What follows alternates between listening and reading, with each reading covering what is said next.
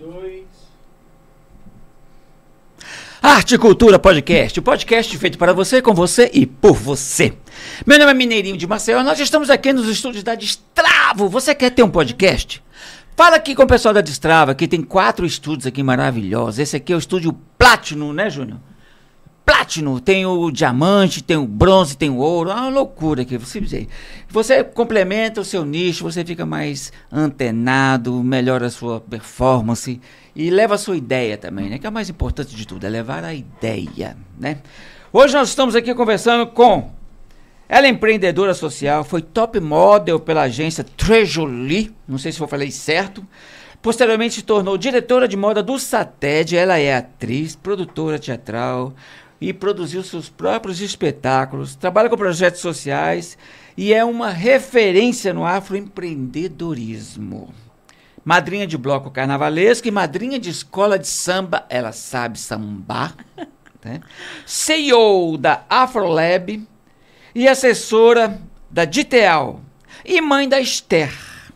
Seja bem-vinda, Maria. É Maria ou Maria com H ou Maria só com A? Maria com acento no ar. Sem o H. Sem o H. Ah, tá certo, tá certo.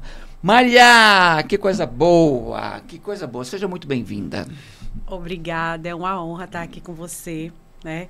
Em todos os lugares que eu vou assim, que eu encontro as pessoas que eu era fã lá, né? Que eu não vou falar a idade, não posso, gente, não posso. É, eu era fã desse homem.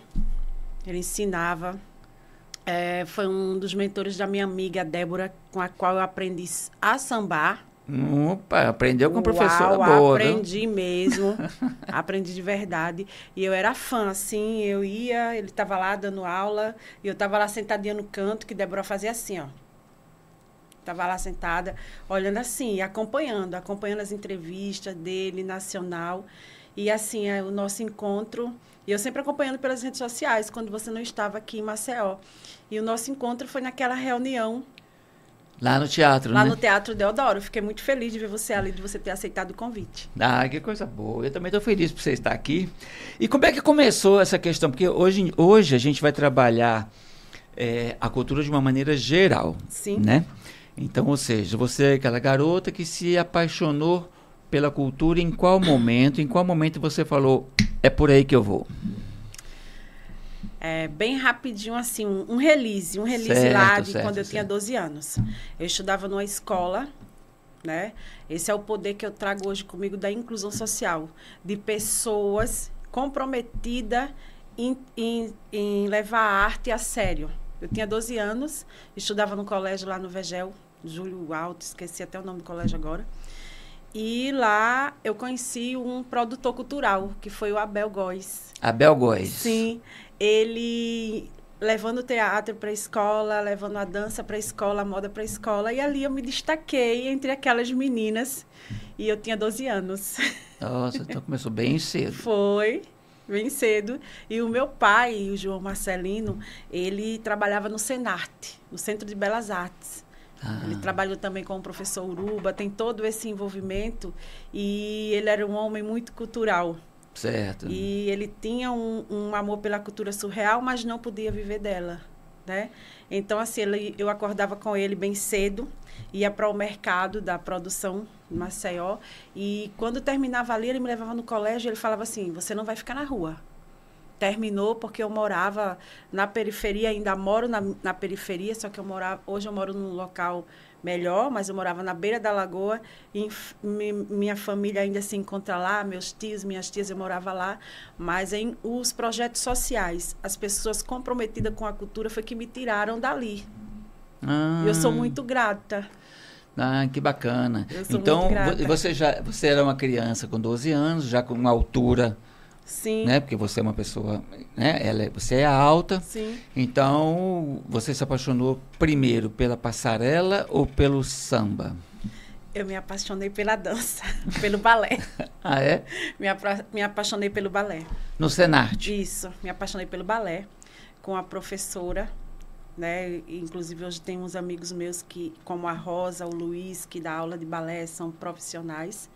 E pela dança solta que é o axé, que é tudo que, que envolve a cultura. Eu me apaixonei pelo folclore, me apaixonei que eu fiz parte do Transarte também. Então, assim, essa vivência e a moda estava presente na minha vida, mas a dança ela estava bem mais presente, e o palco ele estava bem mais presente. Ela estava mais próxima, tava talvez, mais próximo. né? É a primeira peça de teatro que eu participei foi o teatro na periferia. Eu tinha 15 anos, né? Porque a moda ela traz tudo isso ali. Ela traz o teatro, ela traz a dança, ela é. Tra é, é, traz o social, a moda levada a sério, a inclusão. O, o teatro também, ele é cura. E assim, eu, apaixonada assim, lá vou eu aprender o samba, aprender tudo, de tudo um pouco. E foi muito levada a sério na minha vida, porque era com esses cachês que eu ajudava minha mãe em casa. Ah, então você já tinha aquela consciência. Porque eu sempre falo muito que. Sim. É, falar que é artista é pouco. A pessoa tem que ser um profissional da arte. Sim. Então você já tem essa consciência desde sim, cedo, sim, tenho né? essa consciência de, desde cedo que a arte levada a sério, ela também é sustento e ela movimenta uma cadeia, ela precisa ser fomentada. Ela precisa entrar na vida das pessoas com responsabilidade, não como uma brincadeira. Né? É, porque é, se a pessoa se, se, é meio de vida, é meio de vida. Sim. Né? Pode Sim. ser um amador é, é, tem muita gente que é até bom, é, são, são bons artistas e tudo, mas Sim. tem o, o, medo de, de pular nesse abismo, uhum. que gente, você não sabe o fundo. Sim. Então, se eles se prendem em algum emprego, é, trabalha de dia no banco, à noite faço teatro, eu trabalho Sim. no comércio de dia, de noite eu faço teatro. Ou seja, acaba não se, se entregando na arte, ou seja, não se desenvolve a ponto de estar tá vivendo disso, e também não cresce no trabalho porque não é a praia dele. Sim. Você se jogou de cara na arte, sem, sem pensar no, no amanhã. Sem pensar no amanhã e buscando estudar. Né? E eu precisava, quando eu morei na Itália, que eu viajava, aí vem a moda na minha vida, quando eu participei de um concurso, que foi o Dakota Elite Model, em 1998 pela Trejoli. Eu não era nem da agência ainda, foi um concurso aleatório. Foi aqui em Maceió? Foi em Maceió. Foi em Maceió. A Trejoli até, é de onde? É da Ana Angélica Musi. É daqui do, do era Brasil? Daqui de, era, daqui de, era daqui de Alagoas. Era daqui de Alagoas. É, que ela representava a Mega Model, representava agências internacionais. E assim, eu fui... A Bel me inscreveu nesse concurso, onde tinha muitos fotógrafos, olheiros, scouts. E lá justamente a pessoa que se tornou minha amiga, né, que foi embora há uma semana atrás, que foi Ari Barroso. Ele era a pessoa que eu dependia do voto dele para estar ali e prosseguir no concurso até o Rio de Janeiro.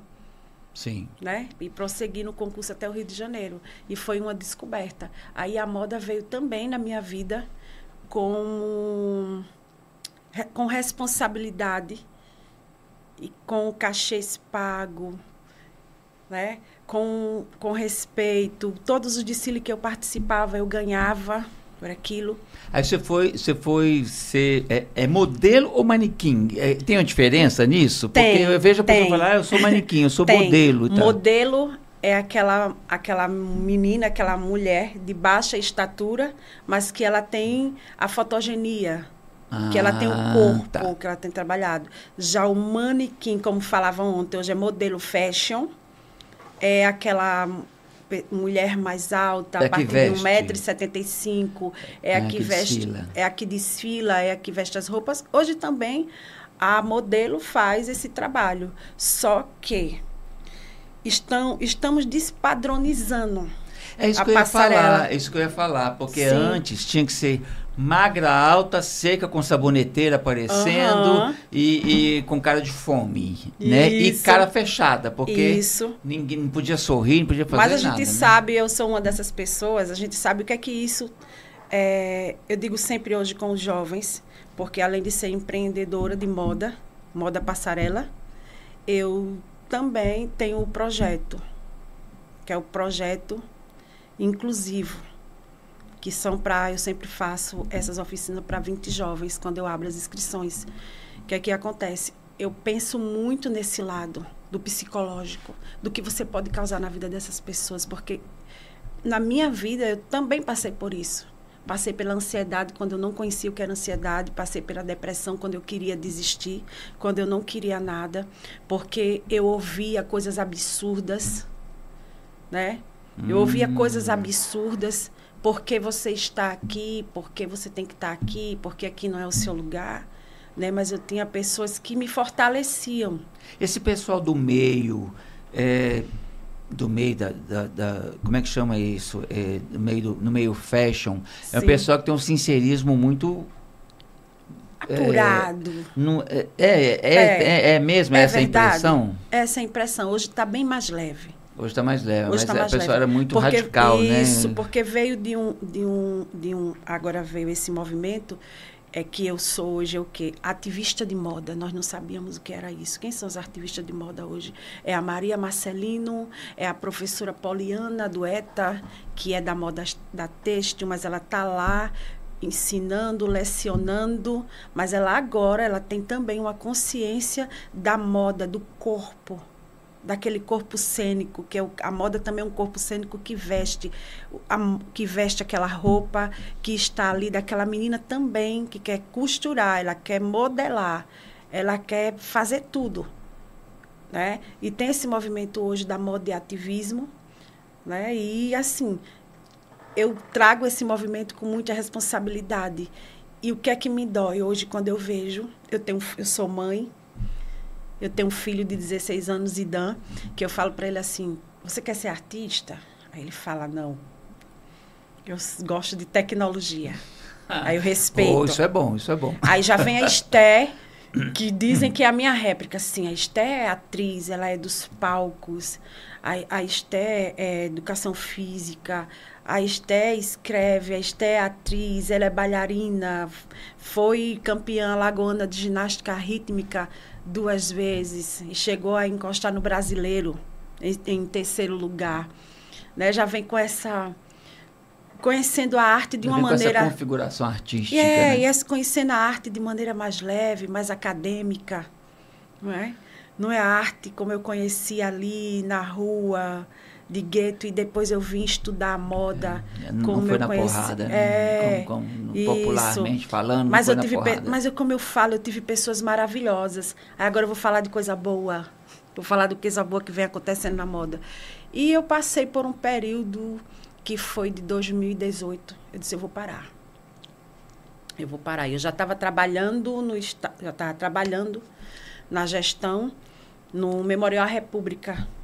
Hum. Entrei no Memorial A- Aquele Memorial República, aí, o que, que acontece ali? Porque eu vejo ali, a impressão que tem é que é meio que um elefante branco que tá Mas ali, ele é né? lindo. Não, é bonito, mas o que, que rola lá? Tem alguma coisa? Acontece Bom, alguma no- coisa nos lá? anos que eu passei lá, ele era bem movimentado. Era exposições, era eventos, ensaios, reuniões. Até hoje também ele tem reuniões, Ah. É, a gente tem frente, exposições, "O que que é lá onde tem um isso?" pouco da história da República, fala um pouco de Marechal Deodoro, Floriano Peixoto. Foi o meu primeiro local de, de- quando eu fui para a academia, foi o meu primeiro local de, de estágio de história que eu pude receber escolas, que eu pude estudar história, que eu pude colocar em prática tudo que eu aprendi. E que- os colégios vão lá? Sim, hoje visitam, vão, sim, ainda visita, vão, visita, tem outras pessoas lá. Eu fiquei lá até 2017.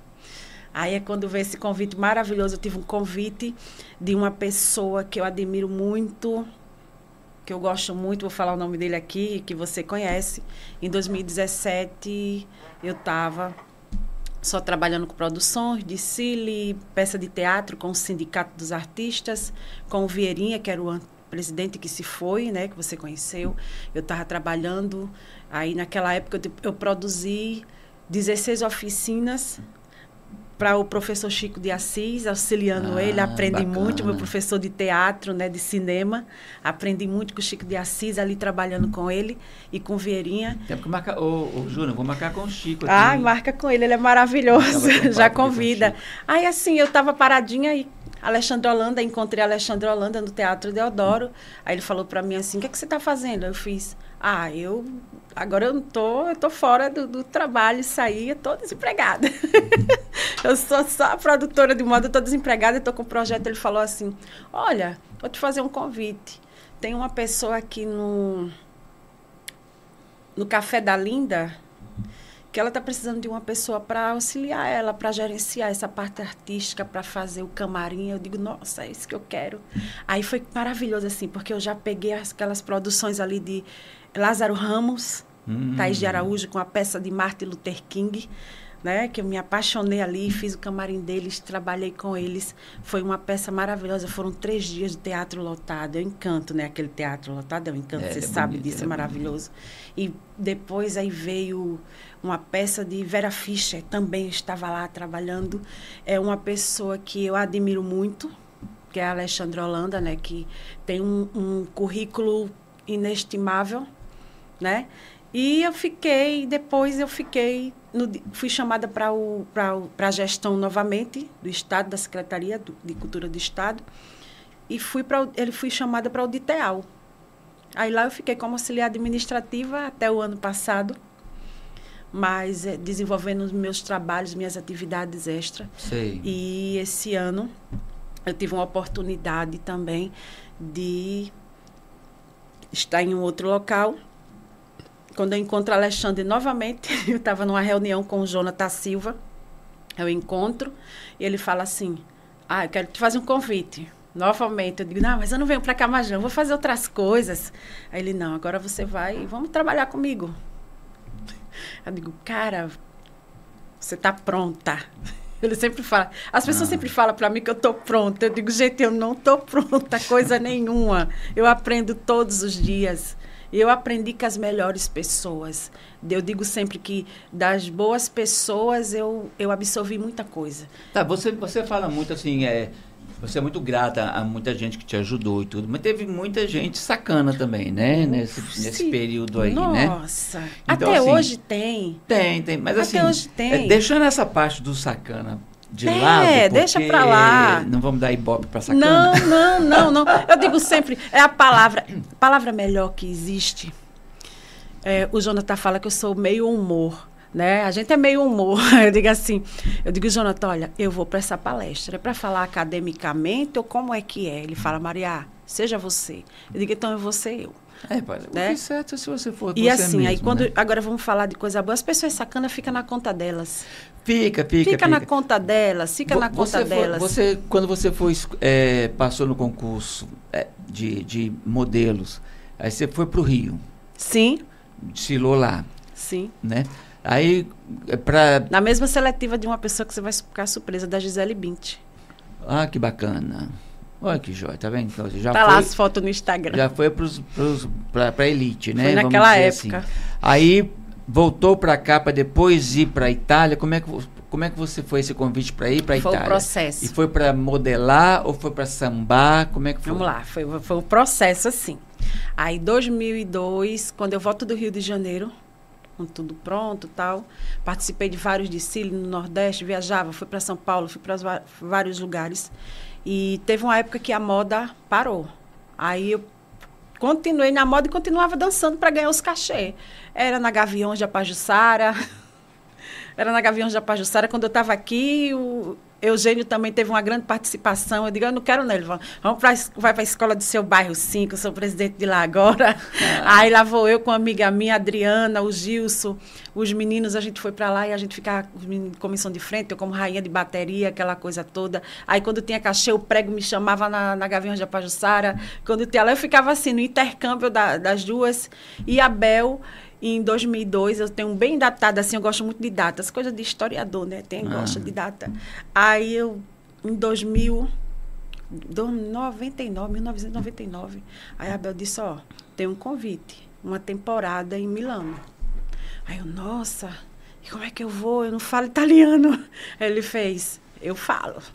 Vamos lá? Bora. Aí passagem, tudo direitinho. Aí eu passei lá 30 dias. Voltei. A gente foi para Recife, que é aquela gran, aquele grande desfile que tem em Recife. Sei. E eu ficava assim nesse intercâmbio. Aí, em 2002, foi que a gente foi fui para lá. Eu passava seis meses, uma temporada, no, pelo Ventaclube e desfilando. Ah, seja, você, Era os você dois. foi para Itália pela primeira vez, ficou 30 dias. Isso. Voltou para cá. Isso, Aí foi pro Venta Clube, aí foi chamada de novo. isso. Teve algum tipo de, eh, de, de, de algum momento infeliz fora do Brasil? Porque a gente vê assim, eh, todas as vezes, eu viajei, com, por exemplo, com a Dedel, né?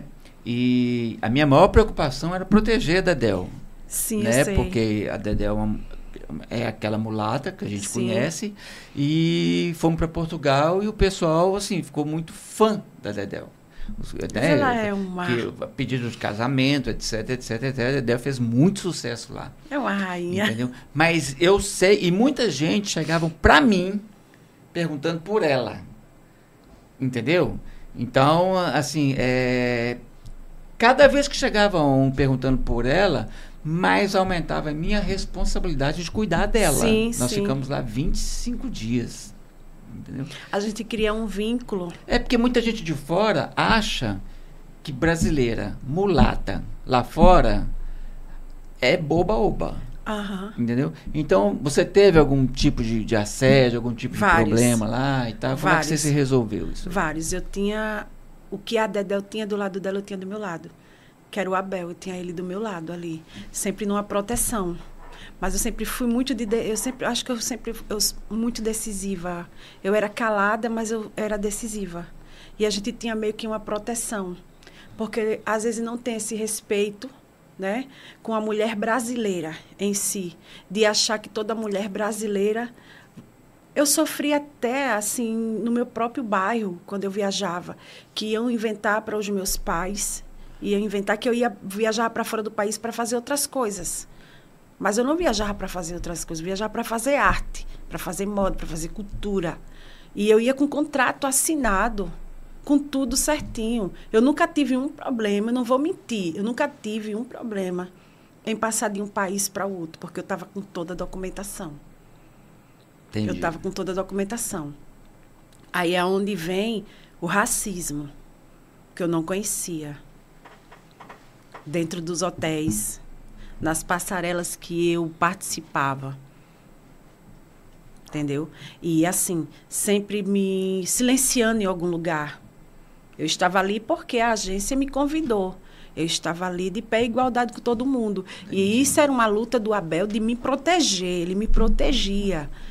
Ele ia lá, ele falava, ele fazia, você não precisa falar nada. Eu digo, ah, mas eu tenho que falar, eu tenho que me impor. Às vezes eu estava dançando, que tem aquele espetáculo thriller que você trabalhou, que eu acho que você trabalhou com ele também, que lá na Europa bota muito todo espetáculo brasileiro, a noite brasileira, né? a noite do Brasil. Tem, tem. Alô Brasil. Alô tem, Brasil, a tá. Noite do Brasil. E quando a gente entrava no palco, era uma loucura. Eu e a Adriana, era uma loucura quando a gente entrava no palco. E assim, as- os, os homens, eh, eles queriam subir, ele, que- eles queriam nos tocar. Entende? E a, gente, e a gente tinha aquilo ali como profissional. E a gente não podia deixar aquilo acontecer, esse assédio. Era o assédio moral e o outro assédio. Eram os dois juntos. Mas assim, a gente tinha uma pessoa ali ligada, que era ele, em nos proteger. Ele era a nossa linha de frente. Ele nunca deixou a gente assim vulnerável. É- é- é- é- essa figura da, da pessoa responsável e, e ética, né? Porque muitas vezes é, a- a- as, as dançarinas, as, as artistas e tal são convidadas e a própria pessoa que leva muitas vezes as vende. Isso. Né? Isso. Então, isso, isso sim, é- sim. isso é sabemos, bem- sim. Isso é bem, Sabemos. isso é e, e outra coisa, é, quando você fala é, que eu sou muito grata às pessoas, eu sou grata, o respeito. A gente tem que ter aquele respeito pelaquela pessoa que tomou a sua linha de frente, que tomou a responsabilidade por você. E eu digo isso como produtora de moda, como produtora cultural, como produtora de teatro, como produtora em si, é que às vezes não tem essa gratidão e não tem esse respeito. Você abre a porta, eu vou ser bem sincera com você. Você abre a porta, a pessoa passa, e ela finge que você não existe e ela vai fazer coisas que isso depois vai reverberar em você, como produtor. Às vezes as pessoas acham que foi você, mas esquece que a pessoa que você está ali coordenando ultrapassou um limite. Ultrapassou. Porque comigo eu digo sempre, ó, uma das coisas que eu falo muito para os meninos, eu digo, olha, você está aqui para fazer teatro, você está aqui para fazer moda. Mas a coordenação sua, e hoje está muito amplo, muito aberto, a família. A sua coordenação é a sua mãe e o seu pai. Não sou eu, não. E eu faço questão, a gente tem que fazer essa questão do pai e da mãe acompanhar essa galera. E hoje parece que está uma coisa assim, né? Tá tudo muito, muito, solto, muito, né? solto, muito despreparado, é um despreparo. E quanto mais você, como artista, você está despreparado, você está vulnerável. E quando está vulnerável, estamos falando de saúde mental. Uma, uma coisa que eu, que, eu, que eu reparo bem hoje em dia é porque antes as pessoas tinham certo, tinham certo receio de câmeras né? Ligava a câmera na frente da pessoa, a pessoa era difícil dela encarar a câmera. Era um pavor. Hoje, é, hoje com a rede social, as pessoas fazem bico e tal. Uhum. É uma é, essa barreira da câmera realmente quebrou. Sim, as sim. pessoas encaram muito bem. E as pessoas hoje em dia elas têm mais problema para lidar fora da câmera. Porque na câmera todo mundo é artista, todo Isso, mundo é bonito, todo, todo mundo, mundo é, é, maravilhoso. Se não for, bota filtro e fica lindo. Isso, né? todo mundo é maravilhoso, todo mundo está bem. É. Mas. E, e, e na hora, hoje em dia mudou um pouco isso, essa, essa visão. Quando você voltou da Itália, você ficou trabalhando aqui. Não sei se você chegou a conhecer. Tinha dois modelos aqui, irmãos, o Pedro e o Paulo. Sim maravilhosos, dois caras bem humorados e tudo, muito bonitos. E esses meninos, eles quebraram muito tabu. Sim. Aqui são dois negros. Não sei onde é que eles estão hoje, não sei nem se estão por aqui. Eu mas, acho que eles estão numa fundação. É.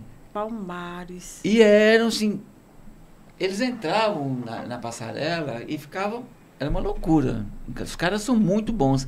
Mas eles não saíram daqui. Eu, eu acho, eu não entendo muito de, de moda e tudo, mas eu acho que eles seriam um perfil para estar tá em capa de revista em qualquer lugar do mundo.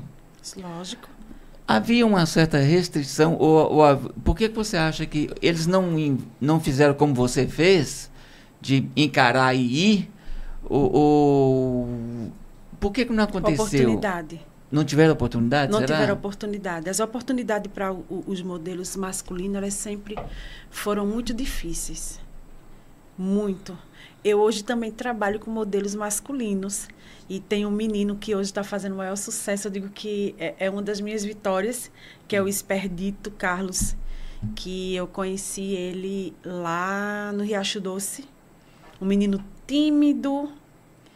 E ele tinha um sonho. Eu tenho, eu tenho uma coisa comigo que eu tiro o gramu da moda. Eu tiro o gramu da moda e boto o pé no chão tira o glamour. A gente tem que tirar um pouco do, Eu acho que você, de que você é um mentor de, de, de cultura, a gente tem que tirar um, um, um pouco do glamour da arte para a pessoa botar o pé no chão e ela saber que ela tem que estudar.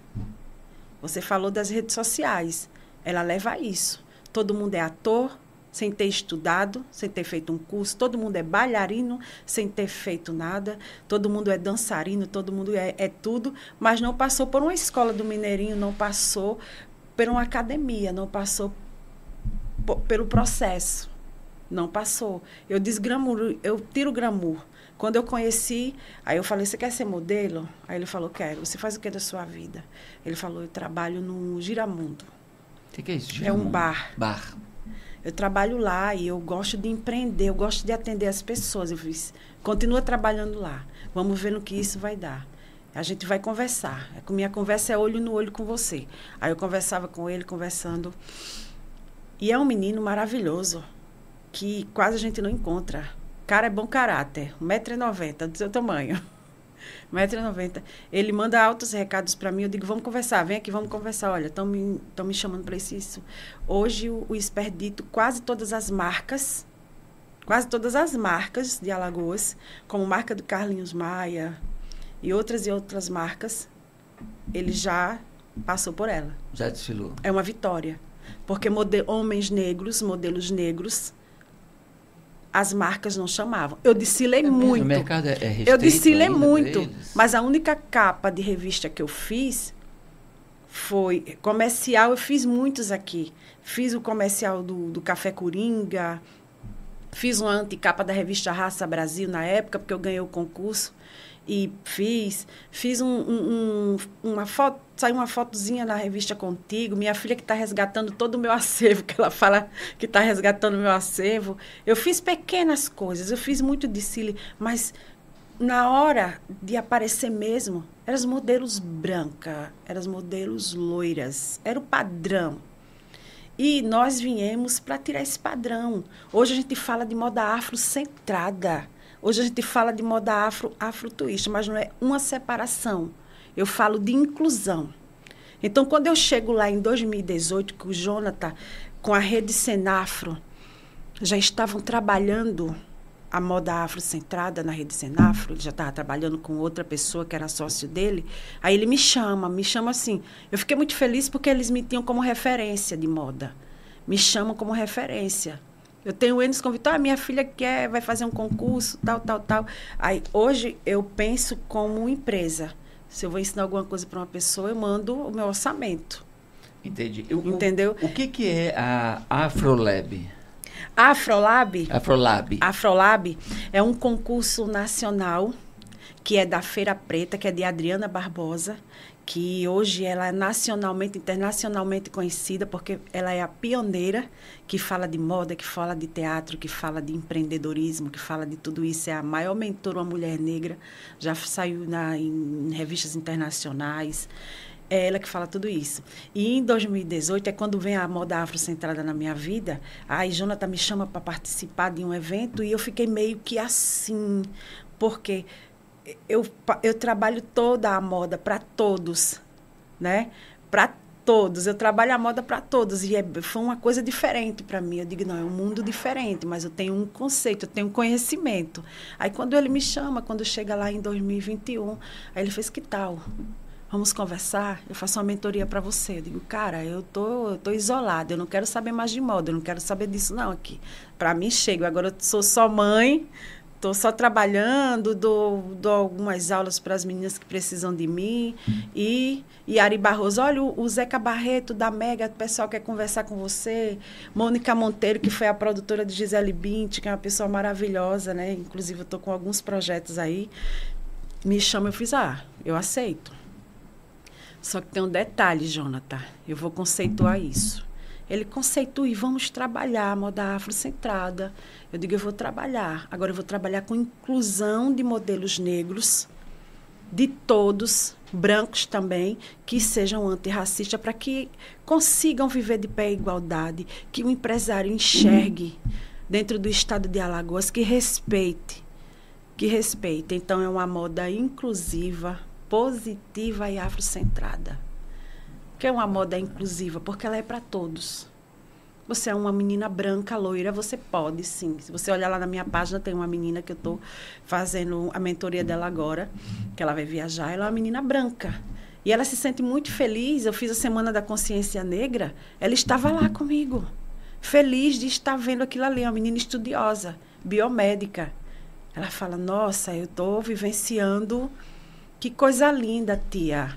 Aí eu digo, pois é isso, é uma moda positiva, que é para todos, inclusiva para todos, e afrocentrada.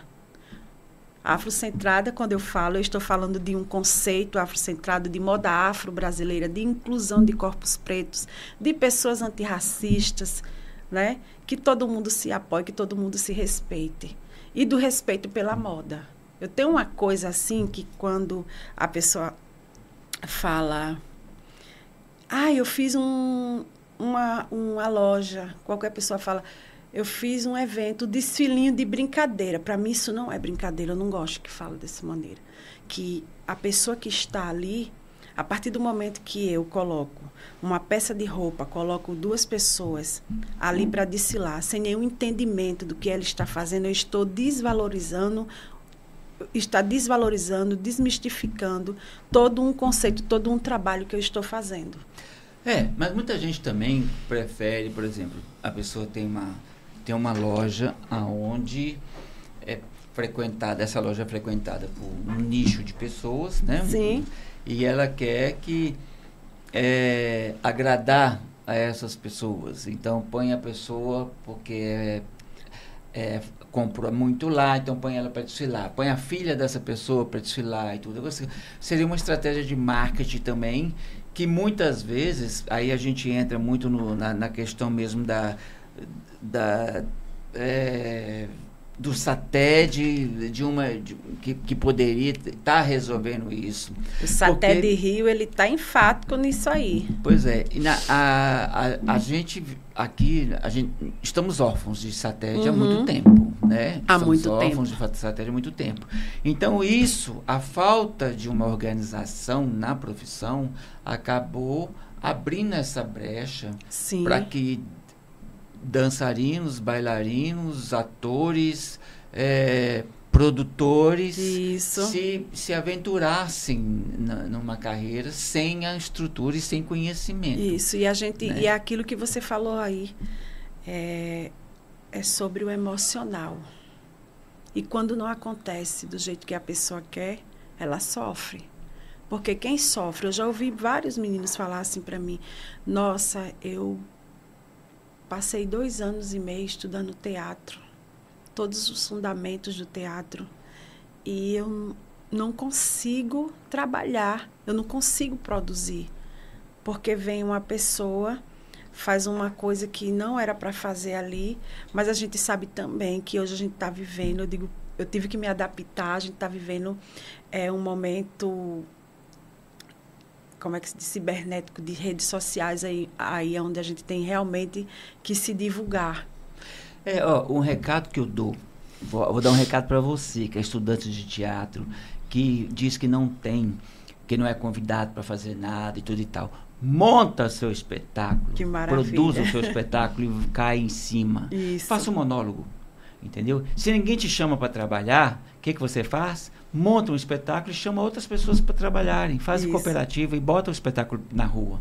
Porque não fica esperando a banda passar, fica vendo a banda passar, pula a janela e vai atrás da banda. Isso. Entendeu? Porque eu acho que é isso que tem que, acontecer. Não, e assim, é isso que está acontecendo. A gente eu vejo hoje, eu fico muito feliz. É, eu estou lá no, no, no trabalho, quando chega o coletivo coletivo de jovens de teatro já com, com a peça pronta, ele quer produzir, ele quer o apoio, ele quer fomentar. É justamente isso que está é acontecendo. Isso, dentro, justamente. E hoje a gente negócio. tem isso aqui, ó. É, não fica esperando isso. acontecer, não. Tá? Ó, um beijo grande aqui pro Keiler, que tá falando aqui, ó. Parabéns pela entrevista, parabéns a Maria. Oh, lindo. Trabalho. Grande abraço. Keiler. Obrigada. Um beijo. Você que está assistindo a gente aqui também agora.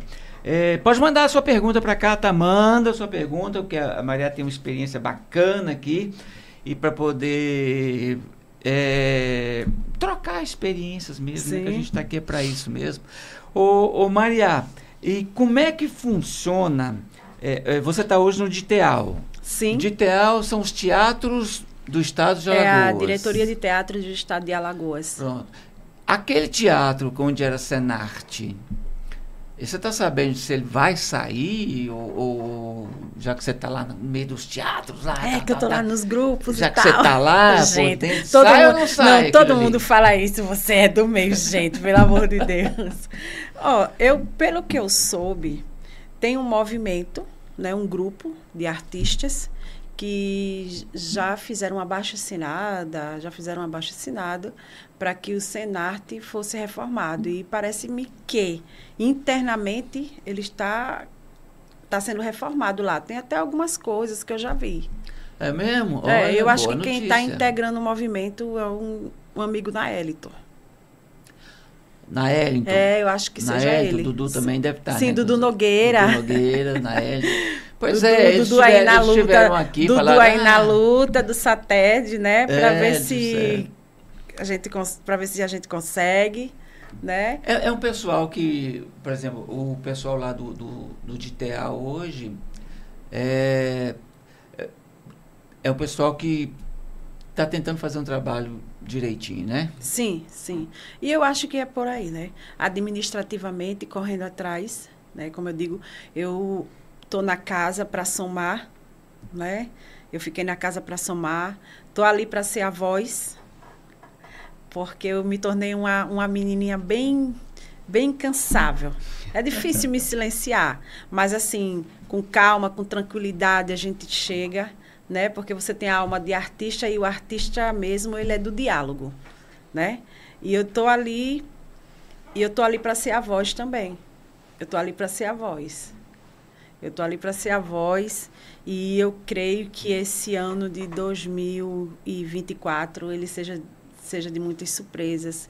E assim, eu torço muito pela gestão para que todos juntos consiga fazer pelo, pela diretoria de teatro, pelos teatros, pelo Teatro Deodoro, né, que é um patrimônio nosso, né, um patrimônio que merece cuidados, que merece ser bem cuidado, com muito amor, né? É, porque a gente, a gente tem um teatro que é uma joia, né? É, eu digo sempre assim, é, no entendimento hoje, que a arte não anda sem o administrativo. E você é a prova disso, porque você administrou sua carreira. Você administrou sua carreira, você é, revelou pessoas, deu direcionamento às pessoas. E a arte, ela é administrativo. Sem o administrativo, a arte não anda. E para fomentar a cultura, precisamos de gestores comprometidos e a arte também, ela tem que ser humanizada. Eu vejo muito a arte com amor. Quando eu converso com um grupo cultural que passa por mim, que é um dos meus papéis hoje, né, que me delegaram, quando eu converso com o artista, quando eu converso com um grupo cultural e quando eu me deparo que são meus amigos, quando o pessoal chega, que me vê ali, aí faz, eu fico muito feliz. Maria, é você? Aí vem lá, dá um cheiro, dá, dá um abraço, eu sento, eu converso, eu digo, ó, vai por esse caminho aqui. Né? Tem agora a, a nova gerente artística e cultural, que é a, a Nidiane, que você conheceu, com muita vontade de trabalhar né? A é, Nidia Oliveira. É, né? Ela está assistindo a gente, ela mandou Isso. um recado para vocês. Espaço muito bacana, beijo para vocês. Obrigado, Nidia. Vamos ver, você, vamos ver quando você vai poder vai vir aqui. Vai ser a próxima, né? né? A próxima. Bater um papo com a gente, tudo. É, né? É importante porque a gente Isso. não deixa de ser um canal com o pessoal Isso, da cultura. Sim, sim. E, e ela, assim, é ela... Que, que, as pessoas que estão na, na, gestão... E ela, é, também, ela, é, né? ela, é, ela também é gestora cultural, é, administrativo, planejamento estratégico. Eu creio que ela esteja ali com muita vontade de trabalhar, né, por já ter tido uma experiência em uma fundação. Ela já teve uma experiência em uma fundação, que foi até na Fundação Cultural que eu, que eu a conheci em alguns dos encontros e reuniões com grupos. E ali, está ali. É, é, eu digo que a, a DITEA hoje ela é, é um grupo de mulheres, viu? É, as mulheres juntas, né? É um grupo de mulheres e ela tá ali montando plano, plane, já montou o plano, vou, vou, logo adiantar aqui, já que ela tá vendo aí, já montou o planejamento estratégico do ano, tá ali, porque ela é administrativo e eu, eu sou ali a, a assessoria cultural, eu tô ali para auxiliar ambas, ambas as partes, né? É, até porque também é, a, a, economia criativa, Sim. É, muita gente não tem noção de, do quanto que ela movimenta.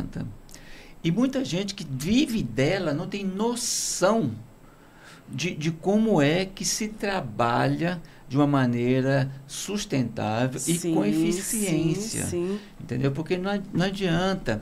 É, hoje em dia, eu, ontem eu estava lembrando disso, porque a gente parou no, no, semáforo, tinha um cara jogando malabares. Sim. Aí ele veio no carro, eu falei, cara, eu não tenho um real aqui. Falou assim, passa o Pix. É, entendeu? é o artista independente. Então eu achei, eu achei maravilhoso isso, entendeu? Eu falei, não, passa o Pix. Quer dizer, é, é, o passo Pix significa é, vou fazer o meu projeto, vou, vou me enquadrar isso, o projeto. Isso. Agora tem a, a Lei Paulo Gustavo. Eu estava reparando, a, a plataforma é, Prosas está super congestionada. Muita gente achando ruim, eu achando ótimo. Pô, que bom que está congestionada. Que bom. que tá, todo mundo está envolvido para fomentar isso, a cultura. O pessoal está se, se, se é, se preparando melhor para viver preparando para a burocracia que, a arte, que a arte tem que ter a burocracia. Não tem, tem como não, não tem como desvincular. Quando a arte, eu, a eu gente... vou dizer uma coisa para você. Garrincha era muito melhor do que Pelé. Mas o Pelé, ele pegou, ele era um profissional do esporte. O Garrincha era farra. Hum, ele era o artista. Isso. Então o Garrincha não morreu bem financeiramente. E o Pelé foi o que foi. Porque o Pelé, a, o, o Garrincha era muito melhor, mas o Pelé é o cara que foi profissional. O Garrincha saía para beber, pulava a concentração e tal, não sei o que, farra, não sei o que. O Pelé era um cara mais centrado. Então, assim é, são os artistas. Não adianta, você vê muita gente aí qualificadíssimo, um artista de mão cheia, um cara bacana e tal, tal. E não, e não vai. E, e, e quando tem a oportunidade, faz merda. Administração. Entendeu? Aí você vê um cara que não, nem é um cara assim muito estrelar, porque eu falo assim, eu não, eu não gosto de trabalhar com artista, eu gosto de trabalhar com profissional da arte. O cara chega lá e manda ver e faz muito bem. Fala é profissional da arte, está aqui Maria Rosária. Beijo, Maria Rosária. A Nídia aqui de novo. O Teatro Lima Filho, que fica no primeiro andar do prédio onde fica o Senarte, é um patrimônio da cultura de Alagoas e do rádio. Programas de rádio ao vivo foram feitos lá na época da difusora. Verdade, sim, sim. Tem o professor, tá tem o professor aqui. Luba, tinha meu pai lá também. É mesmo? Então, Era dizer, sim. Você já vem de uma linhagem de Isso. gente ligada à arte, né? A primeira vez que eu pisei no palco do Teatro Deodoro, no Festival Estudantil das Escolas Públicas, eu tinha 16 anos. Olha aí. Eu tinha 16 anos e queria ficar lá no teatro para ir para casa. Aí eu lembro de um senhorzinho, o senhor Dias, que está aposentado, que era um funcionário efetivo do, do, do, da, do Teatro Deodoro, que ele abria o portão e falava: Vai embora, senão eu vou ligar para teu pai. Vai embora que eu vou ligar para teu pai. Deixa eu te perguntar uma coisa. É, ontem, antes de ontem, é, saiu na imprensa que o Araqueto desistiu do do carnaval, de sair do carnaval de Salvador, porque o cachê estava muito baixo. Hum. E, e, ele reclamou que o cachê dos artistas de fora estava muito maiores do que do Araqueto. Então, ou seja, olha, olha que o cachê dele era 100 mil reais. E eles disseram que não ia desfilar.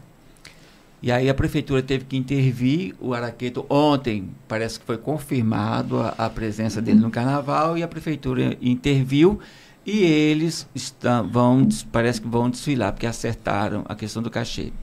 Então eu te pergunto assim, santo de casa não faz milagre. Isso é no, no geral aqui também? Ou e quem não chora não mama? Também é uma, é uma prerrogativa? É. Às vezes, realmente, o milagre em casa ele é muito difícil. A gente tem isso todos os dias no, próximo, no nosso município. No nosso município, no teatro, na moda, na música. Na música tem. Na música tem. Porque eu penso assim, na fomentação à cultura. Primeiramente, é, primeiro eu acho que eu tenho que dar valor aos meus, que é o patrimônio que são os artistas da minha cidade, eu tenho que valorizar. Eu que, que alavancar a cultura, que, e você sabe disso.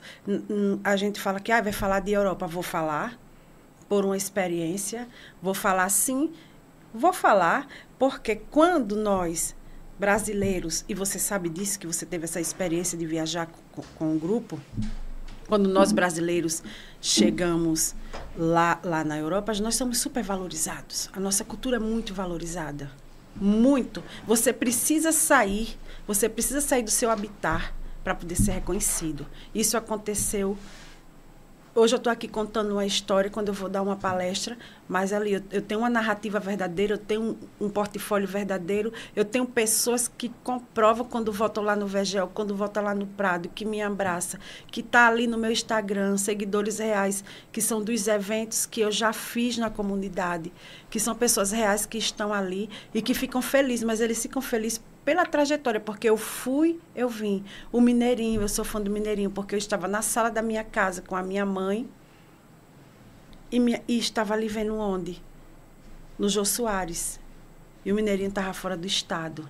Aí quando o Mineirinho volta, ele é o Mineirinho. E por que o Mineirinho não é valorizado com o cachê que ele merece? Na moda não é diferente, no afroempreendedorismo não é diferente. Aqui temos pessoas de formação. Por exemplo, hoje não é porque ele é meu amigo, não é porque ele é um menino, mas aqui nós temos pessoas maravilhosas no estado, Aqui tem mulheres maravilhosas pelo, pelo movimento da cultura inclusiva. Tem Sal Bernardes, uma mulher dessa, quando ela vem uma pessoa de fora, ganha por uma palestra 20 mil reais. 20 mil reais. Tem o Jonathan Silva formado ali, pioneiro, cara, um menino estudioso que domina a narrativa, já ganhou prêmio nacional, está dando mentoria para Reafro, para Feira Preta, sendo chamado para vários lugares do país. Mas se chamar o rapaz para se chamar ele para dar uma mentoria, não quer pagar pelo trabalho, quer botar preço no trabalho. As instituições têm que parar com isso. É. Mas é difícil. Aí vem um, um eu fiquei surpresa, uma coisa que eu não sabia é o São João, o Festival de Verão, gente, pelo amor de Deus. Festival de Verão, aquela cantora é Manu, que tem uma música que tá bombando. Eu não sabia que ela era lagoana. Eu não sabia que era lagoana. Uhum. E ela veio para aqui, ela teve um cachê louvável. Mas uma coisa que me chamou a atenção foram pessoas daqui da terra que foram pro show. Ela tá bombando no país. Foram pro show e ficaram desmerecendo a arte dela. Como é que pode uma coisa dessa? Mas pelo menos o cachê dela está lá em cima, está maravilhoso. E os nossos, outra coisa que eu sinto uma diferença é porque tem um palco lindo, maravilhoso, com, com rádio de som 10, com rádio de luz maravilhoso. E para os artistas da terra é um palco muito pequeno. É, assim, com é... rider muito, muito escasso. É, é, é complicado porque muitas vezes também é, o, o, é difícil falar. Eu posso falar por mim e por mais alguns que eu conheço. Sim.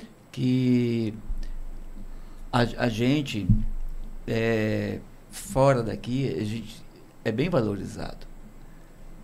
Entendeu? Então, assim, eu trabalho muito no eixo Rio-São Paulo, eu trabalho no Brasil inteiro. Tem o Marlon Rossi, que é daqui sim, também, sim. que trabalha do Brasil. Hoje ele está no Costa do Sauípe fazendo um show. E eu digo a você, um show aqui é, é, não é prioridade, porque lá fora ele é muito mais bem remunerado o espetáculo Brasil, que é o espetáculo que você faz, que é o espetáculo que, que, a gente apresenta nos hotéis, é caríssimo. Pois é, então, então o que acontece? É, uma vez que você não. É, é, é mercado. Isso. Se, por exemplo, se não te valorizam aqui, você vai para onde te valorizam. Lógico. Né? Então, assim, a gente trabalha muito fora. Amanhã eu vou estar fora do estado, por exemplo. Amanhã, quinta-feira, eu estou fora. Então, a, a gente busca né, ir lá onde é bem valorizado. A partir do momento que você é valorizado aqui, você dá prioridade para trabalhar aqui.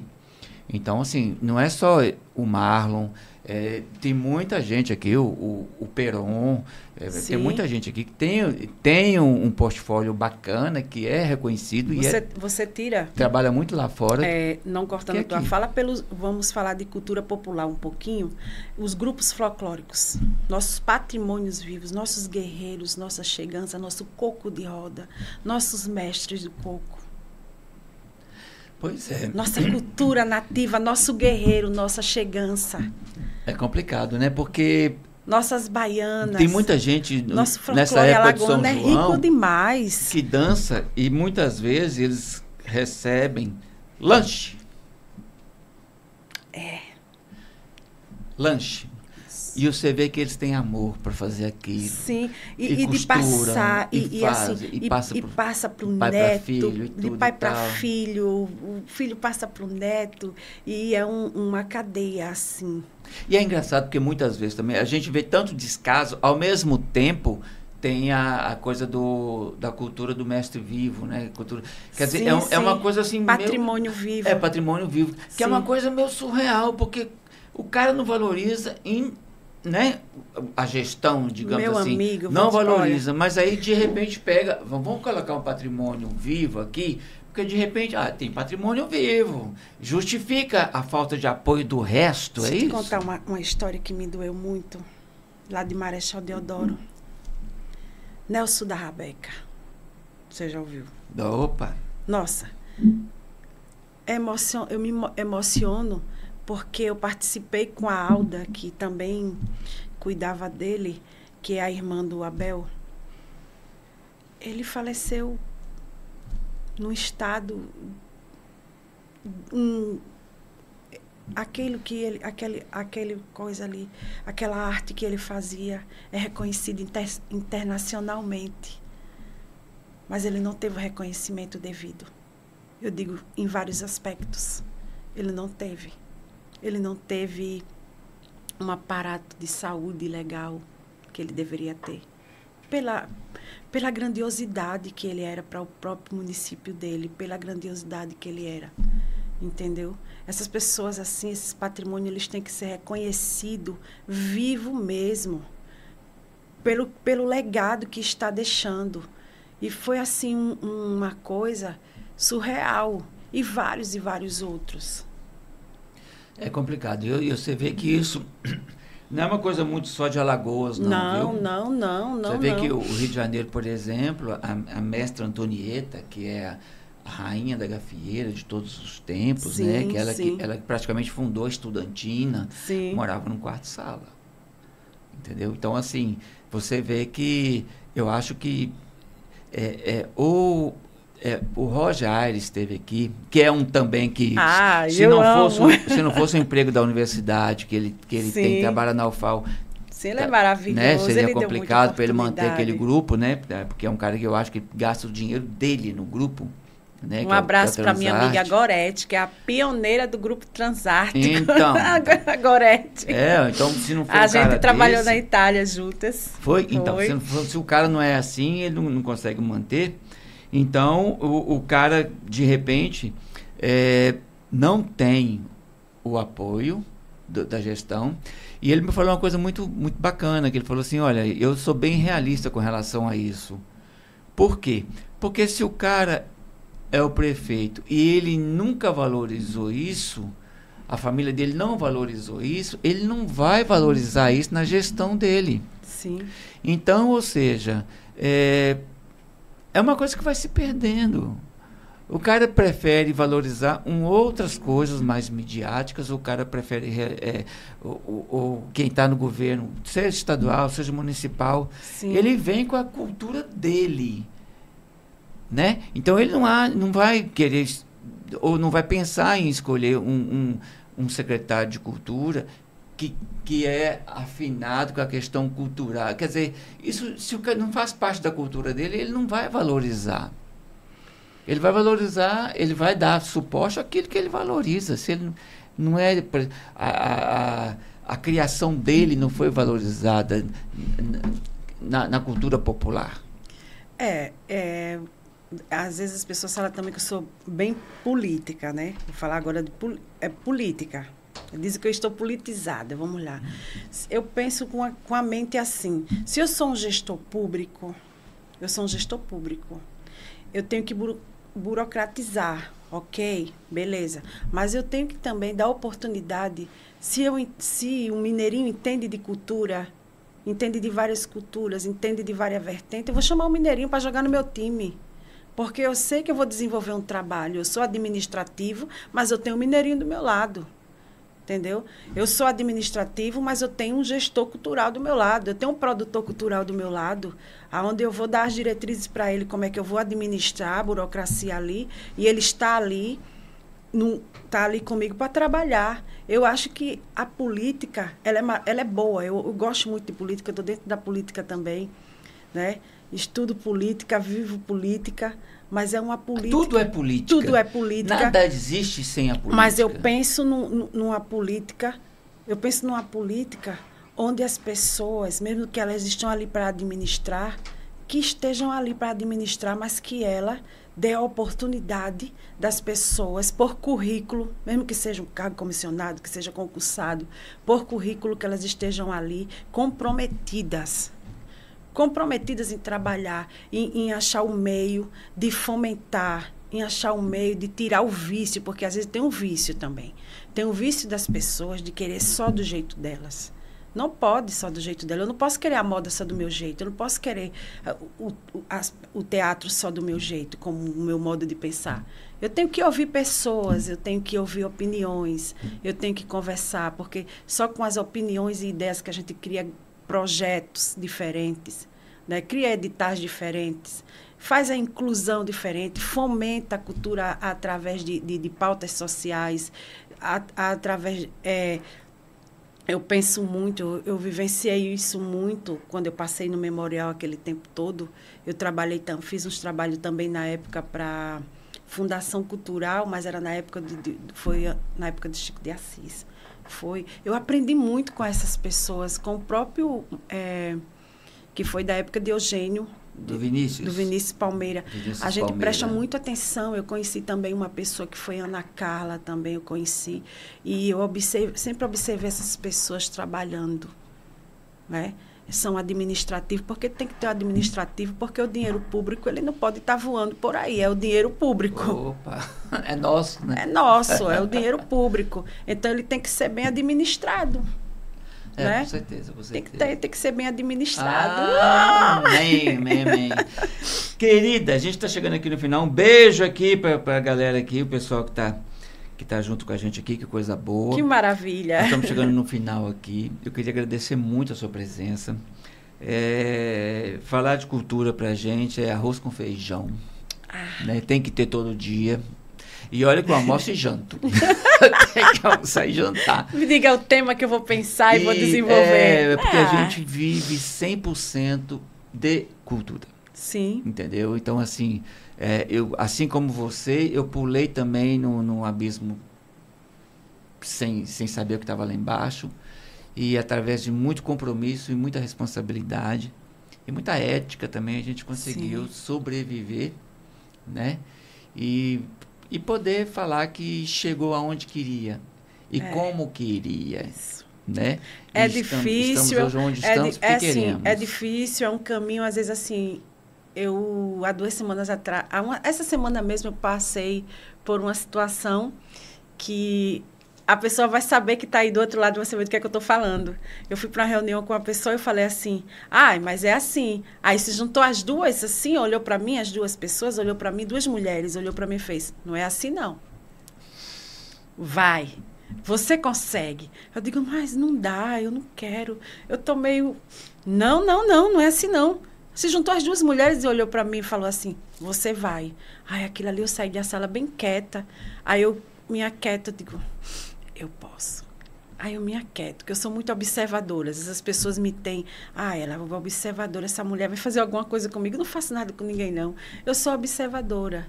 Né? Eu, é, teve um treinamento essa semana que falaram que eu sou águia. Eu digo, que maravilha. enxerga longe. É, enxergo demais. Enxerga longe. É, desde criança, enxergo muito. A gente sabe, assim, eu digo sempre, a gente tá, eu sei que está correndo agora os minutos, a gente sabe onde quer chegar, mas uma das coisas que eu falo, caráter você não chega em lugar nenhum falando mal das pessoas, entregando pessoas. O lugar que aquela pessoa lutou, o lugar que o Mineirinho lutou para estar é dele. É, eu quero mandar um beijo para o Ari Buarque. Ari Buarque, ah, meu querido amigo. É, a gente não consegue chegar em lugar nenhum sem coletividade e sem ouvir as pessoas. E eu digo que eu aprendo todos os dias. E a gente vai ser visto pelo que a gente faz. De bom ou de ruim. A gente é um ser humano, eu digo que eu erro também. Às vezes eu falo demais, às vezes eu erro, às vezes eu, eu, eu sou muito coração, hoje eu, eu tô. A terapia faz bem. Hoje eu sou, eu sou mais dura, eu sou mais precisa nas minhas decisões. Se eu tiver de desistir, eu desisto, mas eu quero deixar a porta aberta. Claro, eu quero claro. deixar a porta aberta e agradecer pela oportunidade, porque a gente nunca sabe quando vai ou quando volta. Não, e, e, e assim, eu estou muito feliz porque, queira ou não queira, apesar dos tropeços, a cultura aqui em Alagoas, ela está indo muito bem. Porque se não tá, os sugestores não estão fazendo um bom trabalho, o pessoal da cultura está está cobrando e isso vai fazer com que os e gestores... E a gente cobrando aos gestores é que eles vão é, melhorando. A prova está é, os editais. É a síndrome do araqueto. É. Entendeu? Vamos gritar. Quem não chora não mama. E vamos isso. gritar porque, assim, o, o, a, a, a cultura tem um poder, tem um poder enorme que ela, muitas vezes, eu acho que as pessoas não... Quem é da cultura mesmo, às vezes nem, nem percebe o poder, o poder que tem de persuasão. Sim. o poder de, de, de estar junto no público. Por, por que, que os artistas são muito paparicados? Porque muita gente entra em contato com eles. E onde o povo vai, o político vai. Isso. Entendeu? Então não adianta. Se a cultura bota, colocar, se impor e falar assim, olha, nós queremos isso, nós queremos, nós não queremos nada de graça. Nós queremos fazer o nosso trabalho. Isso. Nós queremos a lei estadual e a lei municipal de incentivo à cultura, que nós não temos. É o único, único estado brasileiro que não tem uma lei de incentivo fiscal. O único, o Acre tem, Rondônia tem. Nós não temos nem no Curitiba tem já. né? Tem, ó, Tem, Curitiba, Curitiba tem. nós não temos nem municipal e nem estadual. Ou seja, nós estamos entrando nos projetos pelas leis federais. Isso. A Aldir Blanc, a Paulo Gustavo. Imagina se tivesse Aldir Blanc, Paulo Gustavo, lei estadual. A Bahia tem um fundo próprio municipal e Tem, estadual tem. de incentivo à cultura, Não, de O Brasil fomento, inteiro Tem. tem. Todos os capitais, todos os estados têm, menos Alagoas. que é o Então apoio isso cultural. a gente tem que a, a cultura tem que eh, se posicionar com relação a isso, né? Isso. Eu queria que você despedisse do pessoal que está assistindo aqui, que vão assistir pelo YouTube, tá? Segue o canal aqui do Arte Cultura. Vai ser bacana. Gente, segue o canal do Arte Cultura. Segue a Escola de Moda Maria Marcelino. Segue lá meu Instagram também, eu Afro Maria Marcelino. Foi muito bom o convite de estar aqui com essa pessoa maravilhosa que eu sou fã, de verdade. Que eu sou fã, que tive a oportunidade também de participar de, de alguns eventos, né? E não deixem de acreditar. Não deixe de acreditar, não deixe de acreditar na arte, não deixe de estudar, né? Porque só pesquisando, estudando, eu digo que se eu estou aqui hoje é porque eu, eu absorvi tudo de bom das melhores pessoas que passaram por mim na cultura. e Olha, hoje eu, hoje assim, hoje eu me sinto feliz de estar aqui, poder falar de moda, poder falar de cultura popular, poder falar de vários assuntos. Amém, E amém, muito, amém, amém. muitíssimo obrigado pelo convite. Espero voltar aqui mais vezes. Com certeza. Gente, olha só. Só, só para a gente se situar. Ontem eu telefonei para uma pessoa para gente, a gente tomar um café. Que foi o, o pessoal do Coco de Rodas. Sim. O, sabe o que, que ele me disse? Pro Mineirinho, não, hoje eu não posso ir tomar um café com você. Porque amanhã é o último dia de enquadrar os projetos na Lei Paulo Gustavo. Sim. E eu vou ficar no computador para enquadrar isso. Foi até as Pessoal- 14 horas de hoje. É, isso o pessoal do Coco de Rodas. Olha que maravilha. É isso que eu estou falando. É isso que eu estou falando. A gente vai chegar muito longe, se Deus quiser. Arte e Cultura Podcast, um beijo para você. Falando em alto botão para a capital, cochichando para o interior. Ô, e até quarta-feira que vem. Até lá.